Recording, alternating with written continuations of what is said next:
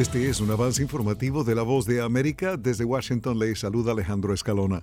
El presidente ruso Vladimir Putin advirtió el jueves a los países occidentales que hay un riesgo genuino de guerra nuclear si envían sus propias tropas a luchar en Ucrania y dijo que Moscú tiene las armas para atacar objetivos en Occidente. Dirigiéndose al Parlamento, Putin repitió su acusación de que Occidente está empeñado en debilitar a Rusia y sugirió que los líderes occidentales no entienden cuán peligrosa puede ser su intromisión en lo que él califica de los asuntos internos de Rusia.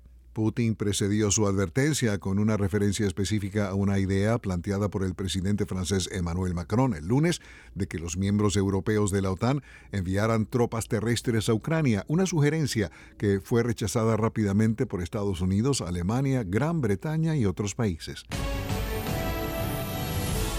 Un informe divulgado hoy por la organización Freedom House presenta a Nicaragua y Venezuela a la cabeza de su lista negra de países por región donde se hizo uso de la manipulación electoral, los derechos políticos y las libertades civiles en general disminuyeron de manera significativa en los últimos 10 años. El informe señala a Nicaragua como país donde disminuyeron las condiciones de los derechos políticos y las libertades para seguir ubicada como país donde no hay libertad, seguida de Venezuela.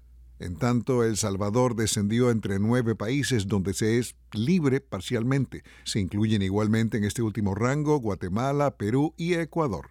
Inflación, recesión, tasas de interés, empleo, desempleo, oferta y demanda. De lunes a viernes, La Voz de América les ofrece un completo panorama de estos y otros temas que impactan sus finanzas en la nota económica. Si le interesa la economía mundial, este segmento es para usted. La nota económica, todas las tardes en las plataformas de radio y web de La Voz de América. Les invita Leonardo Bonet.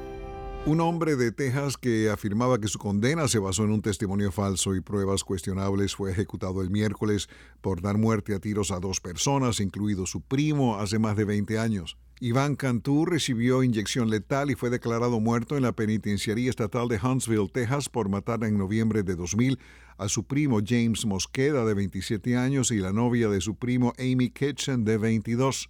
En sus últimas palabras, el recluso dijo varias veces que era inocente. Iván Cantú y su abogado afirmaron durante mucho tiempo que un traficante de drogas rival mató a su primo en una disputa por dinero. Este fue un avance informativo de la voz de América.